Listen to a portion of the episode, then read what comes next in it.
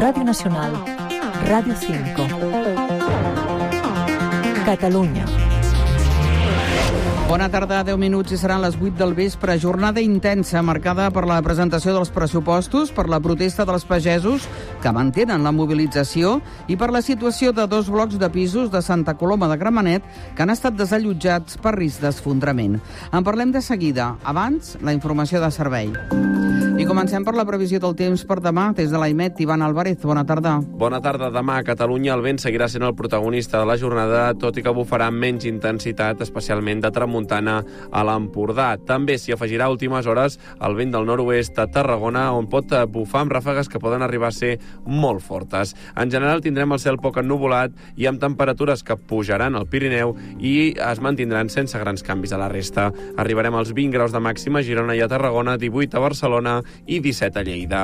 És una informació de l'Agència Estatal de Meteorologia. I connectem ara amb el Servei Català de Trànsit. Sílvia de l'Amo, bona tarda. Bona tarda. Des del Servei en Català de Trànsit, la situació viària a l'entorn metropolità va millorant a poc a poc.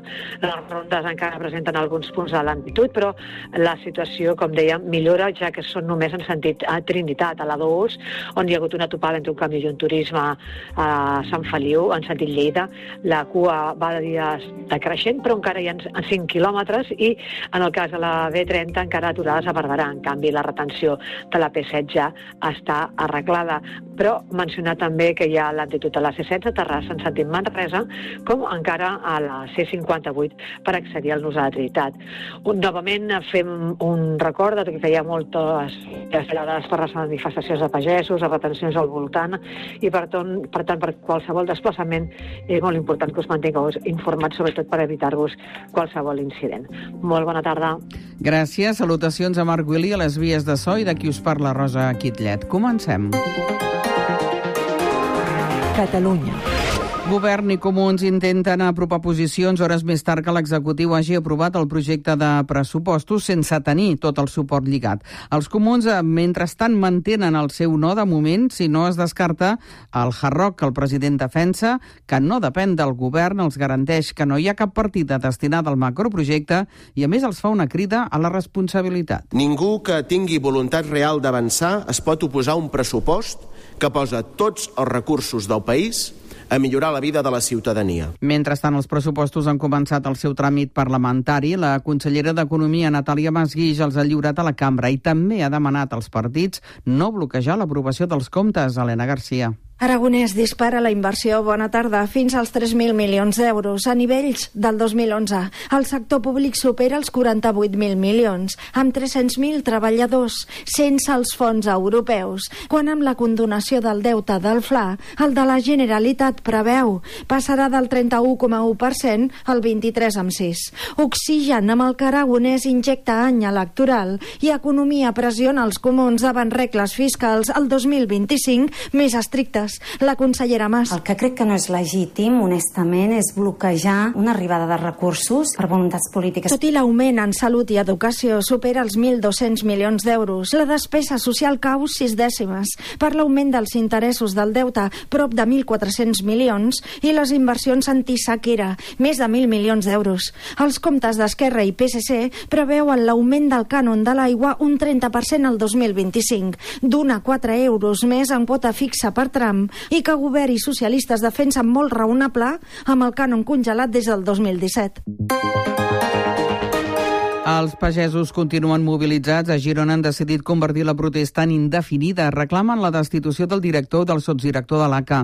Anem, doncs, fins a les Terres Gironines amb Gemma Esteve, amb l'assistència tècnica d'Alba Campos. Aquesta serà la seva tercera nit a l'AP7. Aquesta tarda han decidit que s'hi mantindran de forma indefinida. Per treure els tractors de la calçada exigeixen dues accions de caràcter immediat, que el govern cessi el director de l'ACA i el seu segon, i canviar el nom de la conselleria, que aquesta torni a dir-se d'Agricultura.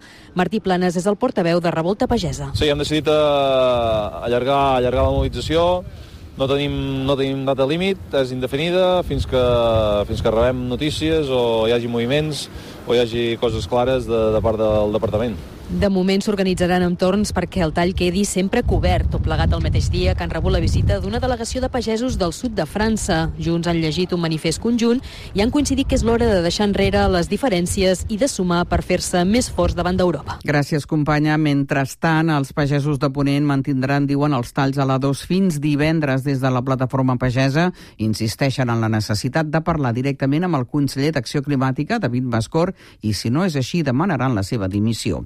Avui també continuem pendents a la situació de la seixantena de veïns de dos blocs de pisos de Santa Coloma de Gramenet que han estat desallotjats per risc d'esfondrament. Núria Alcalà. 51 veïns sense alternativa residencial, entre ells 13 menors passaran la seva segona nit al Centre d'Urgències i Emergències Socials de Barcelona i de moment sense data de retorn. L'alcaldessa del municipi, Núria Parlon, ha detallat que avui mateix s'han iniciat els treballs d'apuntalament dels immobles i que s'ha permès que els veïns recollin les seves pertinences més bàsiques. Nosaltres, de, de moment, ja hem activat, activat, com deia, els nostres recursos i estem al costat de les famílies, evidentment. La diligència que hem tingut per part de l'Ajuntament ens, ens ha permès evitar una possible desgràcia. I això és el més important, no? que estem aquí perquè hem evitat una desgràcia, que és la col·lisió de l'estructura d'un edifici amb el que això pot suposar per les, pel conjunt de les famílies que, que habiten aquest immoble. En aquests moments no hi ha cap previsió sobre el possible retorn d'aquests residents. Els treballs hauran de reforçar la seguretat dels 19 pisos afectats, del total de 30 pisos d'aquest carrer Pirineu número 9. Segons l'alcaldessa, no es descarta que les afectacions també s'hagin estès a l'edifici colindant, el número 11, després que els veïns detectessin aquestes esquerdes internes. Dilluns es van activar els serveis municipals. L'informe dels arquitectes de l'Ajuntament de Santa Coloma van constatar el risc de col·lapse dels edificis i la necessitat del seu desallotjament. El Departament de Territori i l'AMB ja han ofert al municipi els recursos d'atenció als veïns. Gràcies, Núria. Repassem més notícies de l'actualitat. El Mobile World Congress també és l'aparador dels últims avenços en robòtica i l'humanoide Ameca, un, amb una cara expressiva i capaç de parlar amb humans, és la gran novetat. Climent Sabater. De l'operadora dels Emirats Àrabs Etisalat, l'humanoide Ameca és capaç d'expressar sentiments com alegria o tristesa amb el rostre i de mantenir una conversa amb humans i respondre, per exemple, si s'ho està passant bé en el mobile. Are you enjoying being here in the Mobile World Congress? I am enjoying being here. I'm getting a lot of attention, and I think I quite enjoy the attention, to be honest. I ens diu Ameca que sí, que s'ho passa bé i que està encantada de rebre tanta atenció. Aquesta interacció és possible gràcies a un cervell dotat del model més avançat de llenguatge d'intel·ligència artificial de la famosa companyia ChatGPT.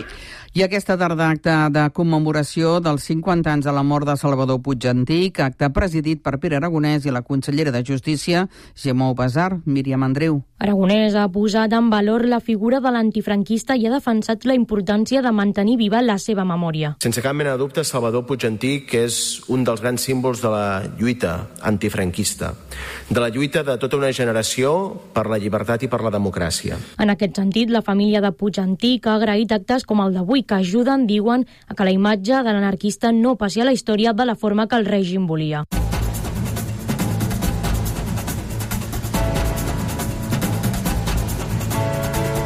I en esports recordem que està en joc la final de la UEFA Nations League femenina entre Espanya i França.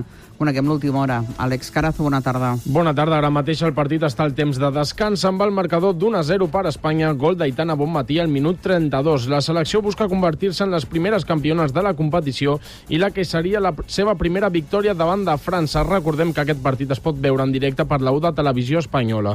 El Barça i el Girona preparen els seus enfrontaments de Lliga del cap de setmanes de Xavi visiten l'Atlètic Club a Sant Mamés diumenge a les 9 i el Girona juga al camp del Mallorca també diumenge a dos quarts de set. En handbol, el Barça viatja a Alemanya per enfrontar-se demà al Magdeburg a la penúltima jornada de la fase de grups de la Champions amb la primera posició del grup en joc. I en bàsquet, el Baxi Manresa ha anunciat la baixa d'Elias Baltonen i l'Espart Girona ha incorporat Lauren Nicholson. Gràcies, Àlex. Bona tarda. Bona tarda.